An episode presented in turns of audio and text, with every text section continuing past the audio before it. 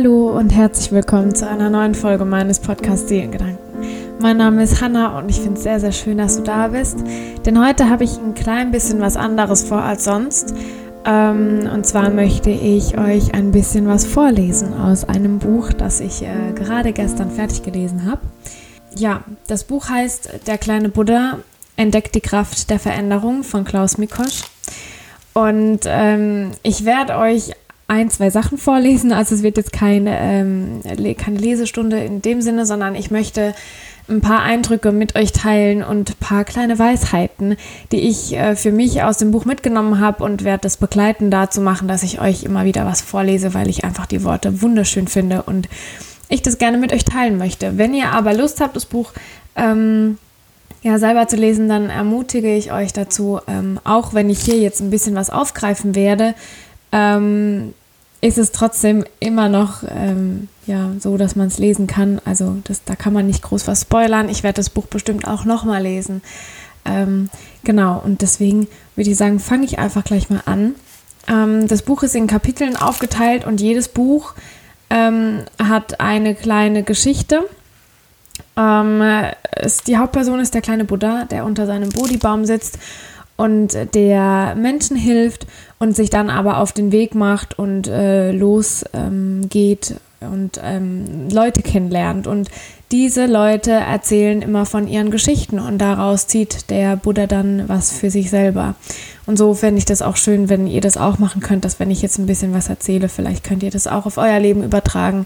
Ähm, genau, das würde ich mir auf jeden Fall wünschen. Ähm, das ist eine Reihe. Es gibt drei Bücher, wenn ich das richtig weiß, vom kleinen Buddha. Zwei davon habe ich. Ich habe noch ähm, Der Weg zum Glück, wenn es so heißt. Und die Sache mit der Liebe gibt es auch noch. Und das ist jetzt die Kraft der Veränderung. Und Veränderung ist einfach tagtäglich ähm, bei uns und ähm, ja, das ist unvermeidlich im Prinzip, dass wir uns äh, verändern, was auch gut so ist. Aber manchmal ist es gar nicht so leicht, sich zu verändern, beziehungsweise wenn man das gar nicht will und die Umstände sich ähm, also ändern um einen selber. Genau, und ähm, die eine Geschichte, die ich super schön fand, war die Geschichte vom lächelnden Bettler. Ähm, da hat der Buddha einen Bettler kennengelernt, der nicht schön behandelt wurde und trotzdem war er super nett. Ähm, zu den Menschen, die ihn nicht gut behandelt haben und ähm, hat trotzdem gelächelt. Und ähm, der hat von seiner Geschichte erzählt, warum er denn überhaupt Bettler war. Denn der reiche, denn nicht reich, der arme Bettler war mal sehr reich. Und ähm, er hat dem kleinen ähm, Buddha erzählt, dass es eben aber nicht alles ist, so viel Geld zu haben. Er hat sehr viel gearbeitet für seinen Traum, viel Geld zu haben und irgendwann ist es aber alles in die falsche Richtung geschlagen und er hat sich selber vergessen und dann hat er sein Geld verloren und seitdem ist er auf der Straße.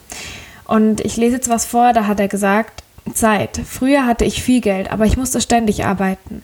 Heute habe ich zwar kein Geld mehr, aber dafür genügend Zeit, um das zu tun, was mich wirklich glücklich macht.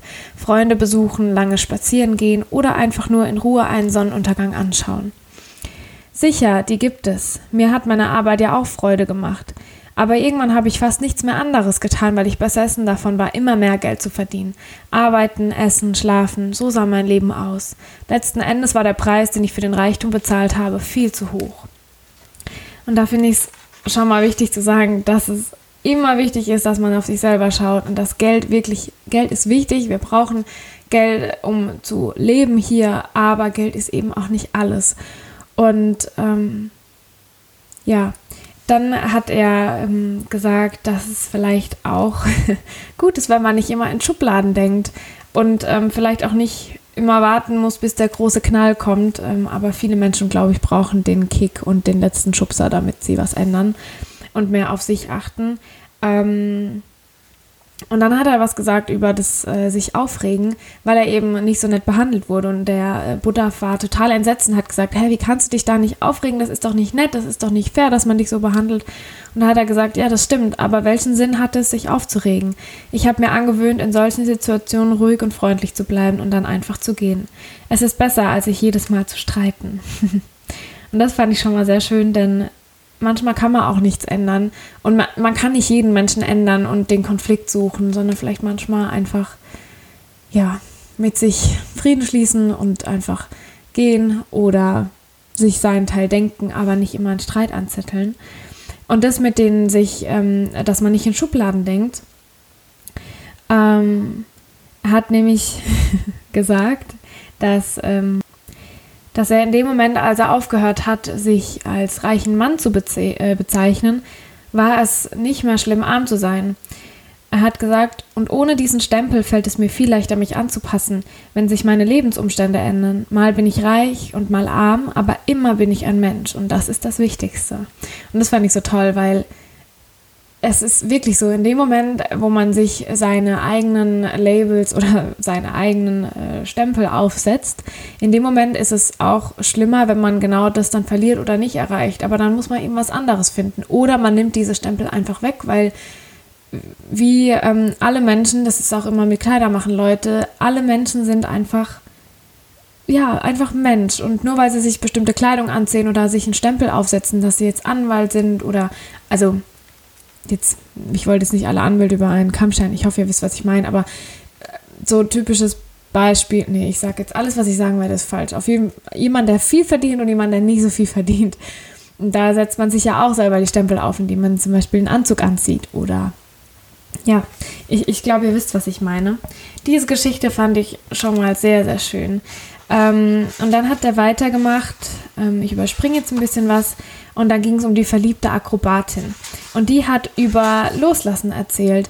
Denn ähm, viele, die meisten von uns schätze ich, so wie ich auch, ich habe ganz arg Angst vor dem Unbekannten, vor Veränderungen.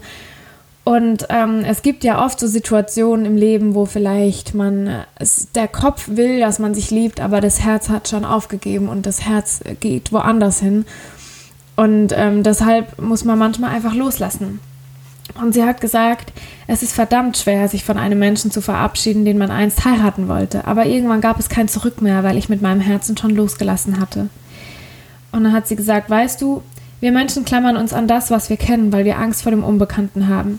Manchmal lohnt es sich allerdings, den Mut aufzubringen, um sich von dem Bekannten zu lösen. Hätte ich das nicht getan, hätte ich wohl möglich nie am Leben so viel Glück wie jetzt erfahren. Oder anders ausgedrückt, um die Zukunft, um der Zukunft die Chance zu geben, besser zu werden, musst du die Vergangenheit loslassen. Und dann hat sie eben davon erzählt, dass sie gedacht hat am Anfang, als sie losgelassen hat, dass sie nie wieder glücklich werden kann. Aber irgendwann hat sie sich dann wieder sich um sich selber gekümmert und hat auch jemanden neuen gefunden, den sie wirklich von ganzem Herzen liebt. Und dann hat sie gesagt, das Verliebtsein, es war in der Tat ein einzigartiges Gefühl, das jeden Menschen verzaubert. Doch wie alles andere im Leben ist doch das Verliebtsein nicht von ewiger Dauer. Mal hält es länger an, mal kürzer, doch nie bleibt es für immer. Es gibt nichts, gar nichts, an dem man sich festhalten kann, weil nichts ewig dauert. Selbst etwas so Wunderbares wie die Liebe vergeht irgendwann. Ich finde, Liebe im Allgemeinen ist sehr wohl eine Konstante, an der man sich auch gerade in schlechten Zeiten festhalten kann. Hingegen romantische Liebe, nein, die existiert tatsächlich nicht zum Festhalten, sondern nur zum Genießen. Das waren jetzt mehrere Gedankenanstöße, äh, aber ich glaube, alles in allem ist es so, dass Liebe einfach wunderschön ist, wenn man sie richtig gefunden hat und wenn man sich an ihr festhalten kann. Aber auch da darf man sich einfach nicht zu sehr darauf stützen, dass es vielleicht für immer hält. Das heißt jetzt nicht, dass jede Beziehung irgendwann äh, zu Bruch geht, sondern dass einfach das Leben sich verändert und die Liebe vielleicht auch anders wird und sich verändert. Was aber nicht heißt, dass man dann nicht mehr zusammenpasst. Ähm, ja, dann überspringe ich wieder ein bisschen was und dann ging es um die leere Höhle. Ähm, der Buddha hat in seinem anderen Buch, als er schon äh, herumgereist ist, eine alte, ich glaube Hexe war es, oder eine, doch eine blinde Hexe gefunden, die in einer dunklen Höhle lebt und die hat ähm, einen Stein davor stehen, äh, wo drauf steht, lasst mich suchen, ähm, im Leben siehst du immer nur das, was du sehen willst. Und ich fand es damals schon so schön, weil sie erzählt hat, sie hat eben durch das, dass sie blind ist, gelernt, mit ihrem Herzen zu sehen und ähm, anders auch zu fühlen. Und deswegen sind ganz viele Menschen immer zu ihr gekommen, weil sie den Rat von ihr wollten. Und ähm, das Gespräch von den beiden, das fand ich sehr bewegend, weil es auch was ist, was mich ja schon beschäftigt hat. Und zwar geht es um den Tod und um die Vergänglichkeit. Ähm, ich habe ja auch schon eine Podcast-Folge drüber gemacht, aber mittlerweile habe ich schon wieder ein anderes Bild. Und als ich das gelesen habe, fand ich das so, so schön, weil ich noch nie den Tod als etwas Schönes betrachtet habe.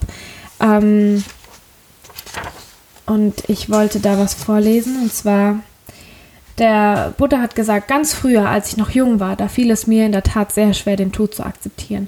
Jedes Mal, wenn ich ans Sterben dachte, kämpfte ich mit aller Kraft dagegen an.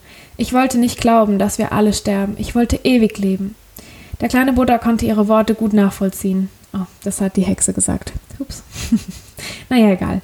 Er liebte das Leben so sehr, dass er manchmal ebenfalls hoffte, es würde nie zu Ende gehen. Und diese Gedanken, also das lese ich jetzt gerade nicht vor, aber diese Gedanken, die habe ich so oft, weil ich so glücklich bin in manchen Momenten oder die meiste Zeit und versuche, die Momente einzufangen, was aber ja überhaupt nicht funktioniert so richtig. Und ähm, wo ich dann immer denke, ich möchte einfach nicht, dass das endet. Und genau darüber haben sich dann noch ähm, unterhalten. Ähm, und sie haben sich noch darüber unterhalten, dass man es halt akzeptieren muss. Aber der Buddha sagt auch, ja, ich akzeptiere es ja, aber ich, ich möchte es nicht so richtig wahrhaben und möchte es nicht so richtig akzeptieren. Und das ist eben auch so ein Ding bei mir. Ich weiß es und ich akzeptiere das auch, aber es ist trotzdem nicht so cool zu wissen, dass es alles irgendwann auf irgendeine Art und Weise vorbei sein wird. Und ähm, die Hexe sagt, der Tod ist die größte Veränderung, die es gibt. Und da diese Veränderung viel stärker ist als wir, ist es völlig zwecklos, sich dagegen zu wehren. Wenn du das verstehen kannst, dass wir nichts dagegen tun können, dann fällt es dir auch leichter, den Tod zu akzeptieren. Manchmal habe ich ein wenig Angst vorm Sterben. Ich hoffe, dass es nicht wehtun wird. Vor Schmerzen fürchte ich mich nämlich sehr wohl, so wie alle Menschen. Jedenfalls alle, die ich kenne. Aber Angst vor dem Tod? Nein, warum sollte ich dafür Angst haben? Für mich ist der Tod ein Teil des Lebens und das Leben ist ein Teil des Todes. Oder anders gesagt, das Leben und der Tod gehören zusammen. Sie sind zwei Seiten derselben Münze. Ohne den Tod würde es das Leben nicht geben. Damit etwas Neues beginnen kann, muss zuerst etwas enden. Wenn die Sonne nicht unterginge, dann gäbe es auch keine Nacht und ohne Nacht könnte die Sonne auch nicht aufgehen. Folglich gäbe es auch keinen neuen Tag, nichts würde existieren. Es ist ein Kreislauf und dieser Kreislauf kann nur bestehen, wenn es Geburt und Tod, wenn es Anfang und Ende gibt. Und ähm, dann hat sie weiter gesagt, vielleicht ist unser Leben in Wirklichkeit die dunkle Nacht und wenn wir sterben, werden wir feststellen, dass der Tod der sonnige Tag ist. Wieso kann der Freund, äh, wow, wieso kann der Tod nicht freundlich sein, fuhr sie fort. Wieso muss ich mich vor ihm fürchten? Der Tod ist das größte Abenteuer, das wir leben werden, und diesem Abenteuer möchte ich mit Freude und Neugierde begegnen. Mal bin ich überzeugt, dass wir wiedergeboren werden, dass wir immer vor einem Leben ins nächste reisen. Andere Male sehe ich mich eher nach Hause kommen, wie ein Tropfen, der ins große Meer zurückkehrt. Und das fand ich so ein schöner Vergleich. Ich habe das noch nie so gesehen, dass es vielleicht wirklich so ist, dass wer weiß das ja, niemand weiß das, was, was der Tod mit sich bringt. Man kann sich ja alles darunter vorstellen, was man möchte. Man kann an alles glauben und vielleicht ist der Tod ja auch wirklich eine wunderschöne Reise. Ich weiß es nicht, aber diese Gedanken, die haben mir irgendwie so ein bisschen so die Angst davor genommen. Und ähm, was eben der Punkt für mich ist, was ich jetzt auch in meinem Umfeld immer wieder feststellen musste, der Tod für die Person, die stirbt, wenn sie denn friedlich auch sterben durfte, ist vielleicht gar nicht schlimm. So wie die Hexe sagt, vielleicht ist es was Wunderschönes. Das Einzige, was eben meistens das Schlimme ist es die, für die Angehörigen. Denn für die Angehörigen, da ist es nicht schön. Ähm, ja, und das, da weiß ich auch noch nicht, was ich dazu sagen könnte oder wie ich damit umgehen könnte, weil es eben nie schön ist. Ähm, allerdings fällt mir da jetzt gerade ein, die Hexe, okay, das ist jetzt ein Spoiler, aber die Hexe ist schon sehr, sehr alt und die stirbt. Und äh, der Buddha ist bei ihr. Und ähm, da hat er gesagt, ähm, er wusste, dass sie als glücklicher Mensch gestorben war und dass sie keine Angst vor dem neuen Abenteuer gehabt hatte. Wahrscheinlich ging es ihr gut, wo auch immer sie jetzt war. Aber es tat weh zu wissen, dass er nie wieder mit ihr sprechen konnte. Nach einiger Zeit verwandelten sich seine Trauertränen in Tränen der Dankbarkeit. Er war froh, dass er die Hexe überhaupt kennengelernt hatte und empfand großes Glück darüber, dass er einige besondere Momente mit ihr hatte teilen können. Ähm, und sowas ähnliches hat er dann auch nochmal gesagt. Ähm, Vielleicht ist das einfach irgendwann, natürlich ist es nicht möglich für alle, das direkt nach dem Tod sich zu sagen, wenn jemand Geliebtes stirbt. Aber nach einer gewissen Zeit und wenn vielleicht auch ein paar Wunden geheilt sind und wenn man ein bisschen, weiß nicht, drüber weg ist vielleicht, ähm, dann ist es vielleicht positiv oder schön, wenn man sich das sagen kann, dass ja, man stolz und dankbar ist, dass man den Menschen kennenlernen durfte. Und dann kommt eben rein theoretisch oder vielleicht auch praktisch das große Aber, ja, aber es ist trotzdem nicht schön. Natürlich ist es trotzdem nicht schön, aber vielleicht hilft es einem damit vielleicht ein bisschen besser umzugehen. Und äh, bevor die Hexe gegangen ist, hatte sie auch noch drüber gesprochen, dass der Tod auch ein toller Lehrer sein kann, einfach nur damit man ähm, ja nicht einfach so, so vor sich hin lebt und so das Glück von anderen abhängig macht, sondern dass man weiß, dass es irgendwann zu Ende sein wird oder es eben einen neuen Anfang gibt und dass man hier im Jetzt selber für sein Glücklichsein verantwortlich ist. Ähm, da sagte sie, aber leider verschieben viele Menschen mit ständig neuen Ausreden ihr Glück immer wieder in die Zukunft und dann sind sie plötzlich tot und die Gelegenheit, glücklich zu sein, ist vorbei. Das Leben ist ein ganz besonderes Geschenk. Es ist eine ganz außergewöhnliche Erfahrung, einzigartig und oft wunderschön. Und da Leben und Tod zusammengehören, vereint wie Bruder und Schwester, bin ich mir sicher, dass auch die Erfahrung des Todes ein ganz besonderes Geschenk sein wird. Ja, ich weiß nicht, das, das hatte ich irgendwie so Lust, das zu teilen, weil es eben wunderschön ist, ähm, sich das vorzustellen, weil ich weiß nicht, der Gedanke, dass das Leben ja schon so ein Geschenk ist und wir, das ein, wir einfach so da sind und es so was Wunderbares sein kann, wenn man was Wunderbares draus macht. Oder das Glück hat, in wunderbaren Gegebenheiten auf die Welt zu kommen, dann, ähm, ja, vielleicht wird der Tod ja genauso sein.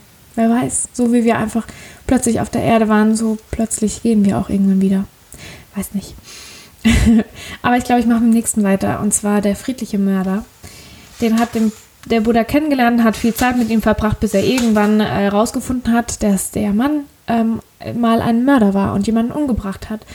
Und er hat jemanden umgebracht, weil er selber verletzt wurde. Ähm, seine Frau hat ihn betrogen und dann hat er den Mann umgebracht, der ja dann mit seiner Frau was hatte.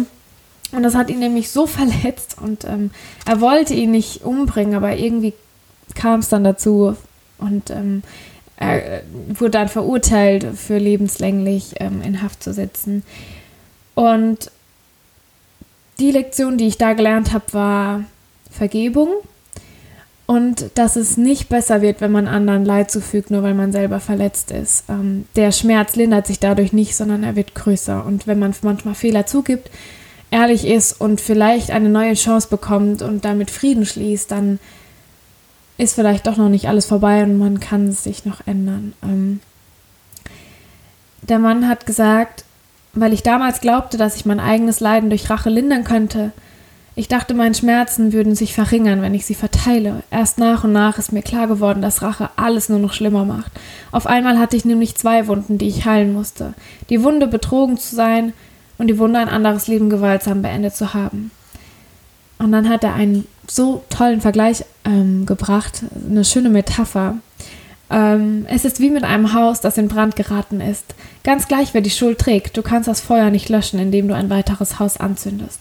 Das Feuer würde sich immer mehr ausbreiten und irgendwann alles zerstören. Nein, um das Feuer zu löschen, brauchst du Wasser. Und das Wasser, mit dem die brennenden Schmerzen im Herzen gelöscht werden können, heißt Liebe. Durch Vergebung, denn Vergebung ist letzten Endes nichts anderes als reine Liebe. Und ähm, ja, er hat gesagt, ähm, oder ich glaube, der Buddha sagt es. Genau, der Buddha ähm, denkt sich das. Es gibt leider nichts, was die Tat hätte ungeschehen machen können. Die Frage war, wie man im Nachhinein mit dem Geschehen umgehen sollte.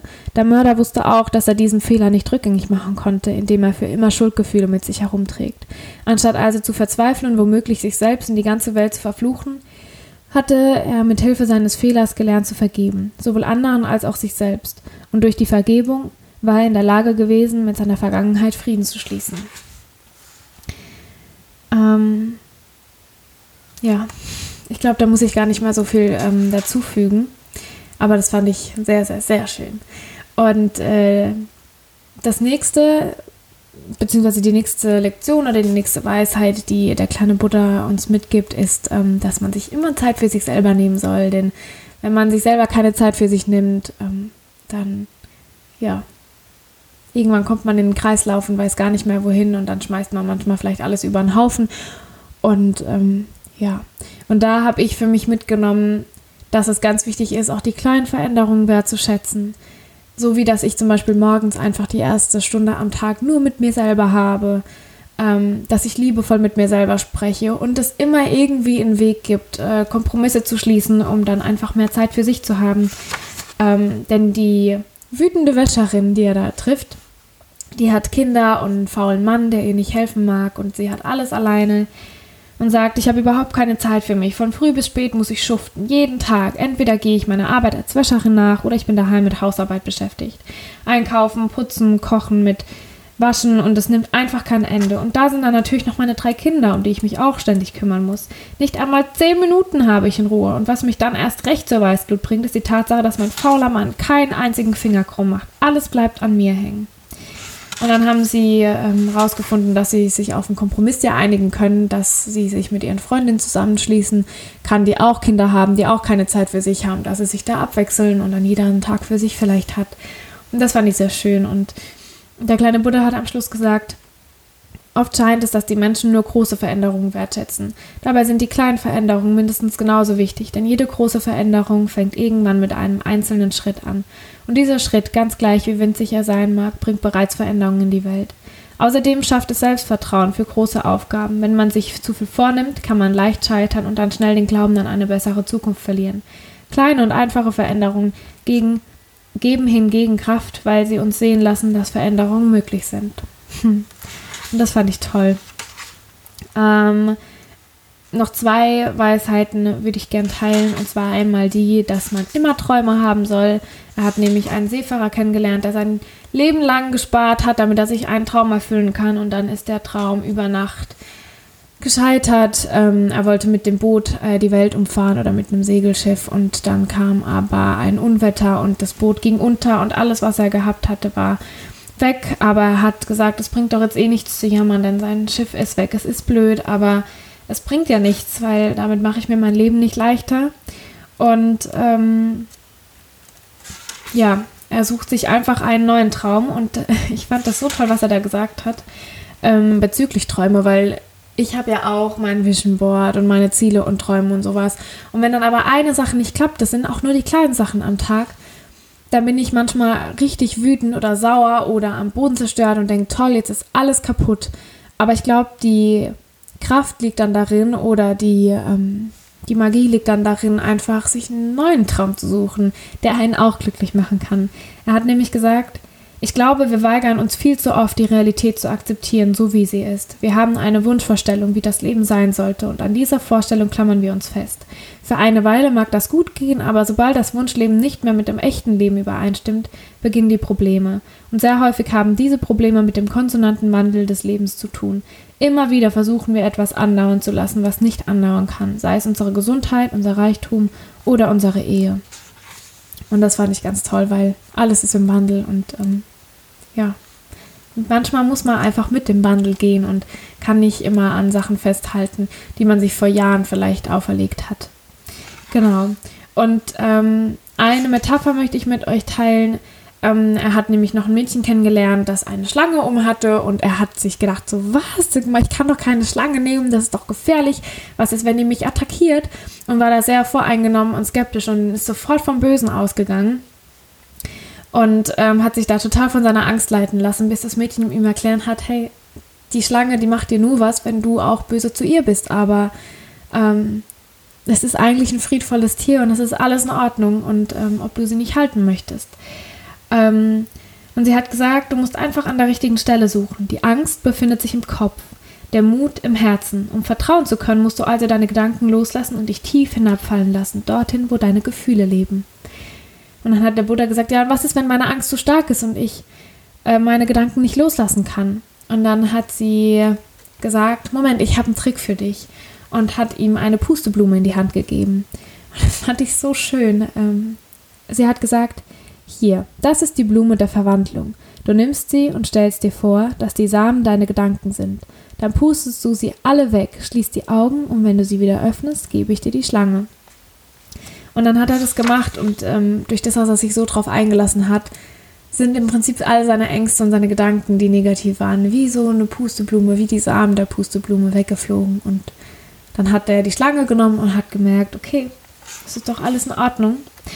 Und ähm, was ich noch so schön fand, war, dass er dann sagte, oder sie auch sagte, dass jeder Moment so kostbar ist und dass wir dankbar für das sein sollen und ähm, ja, ähm, dass die Vergänglichkeit im Prinzip uns keine Angst machen sollte, denn es ist ja immer wieder eine neue Chance da und Hoffnung, dass es dann auch wieder weitergeht. Es ist wie so ein Hoch und Tief und Hoch und Tief und ohne das Hoch würde es kein Tief geben und ohne das Tief kein Hoch, so wie die Sonne und der Mond sich brauchen und alles irgendwie in Wechselwirkung ist. Ähm, am Schluss hat er gesagt, er hatte die Kraft der Veränderung entdeckt. Immer wieder hat er selbst erlebt, dass sich alles ständig ändert und dass es sinnlos ist, gegen den stetigen Wandel anzukämpfen. Es ist viel mächtiger und stärker als wir alle zusammen. Das Einzige, was wir dafür tun müssen, ähm, ist den konstanten Wandel voll und ganz zu akzeptieren, ihn zu umarmen und selbst zu entscheiden, ob wir als ständige Qual ansehen wollen oder als unvermeidbares Vergnügen. Alles ändert sich. Nein, das ist keine neue Weisheit, die all unsere Probleme im Nu lösen kann. Aber da wir so leicht vergessen, was wirklich wichtig ist und da es so schwer ist, die schon vorhandene Weisheit auch zu leben, müssen wir immer wieder an sie erinnert werden. Wir müssen jede Weisheit wie einen Muskel trainieren. Und weil wir Menschen Anstrengungen gerne aus dem Weg gehen, stellt uns das Leben immer wieder vor Situationen, in denen wir gezwungen sind, uns mit Dingen wie dem konstanten Wandel auseinanderzusetzen. Wie langweilig wäre jede Reise und auch das Leben, wenn man sehen könnte, was hinter der nächsten Ecke wartet. Wenn immer alles genau nach Plan liefe, wenn es keine Überraschungen gäbe und wenn jeder Tag eine Wiederholung von gestern wäre. Durch den konstanten Wandel ist jedoch alles immer in Bewegung und niemand weiß, was morgen sein wird. Und eigentlich ist es deswegen auch egal, ob wir reisen oder zu Hause bleiben. Wir sind alle Abenteuer. Unser ganzes Leben lang. Denn ganz gleich, wo wir sind und was wir tun, jeder einzelne Moment hält einen Schatz bereit, den es zu entdecken gibt. So, die Lesestunde ist äh, zu Ende mit mir. Nee, ähm, ich weiß nicht, ob das jetzt euch gefallen hat oder nicht so. Ich würde mich sehr freuen über so ein Feedback, ähm, wenn ihr wollt, dass ich sowas vielleicht nochmal mache. Denn ich lese unglaublich gerne und ähm, ja, würde mich sehr freuen, äh, wenn ich das vielleicht nochmal machen darf, weil mir hat es Spaß gemacht. Und ich mag das, ähm, so Sachen mit euch zu teilen. Ähm, genau. Wie gesagt, der kleine Buddha entdeckt die Kraft der Veränderung oder auf dem Weg zum Glück. Ein unglaublich schönes, süßes Buch, das aber ganz kraftvoll ist und einfach mit ganz einfachen Worten ja, Dinge beschreibt, die ganz viel Kraft und Macht in unserem Alltag haben und die wir viel zu leicht vergessen, weil sie einfach so offensichtlich eigentlich sind.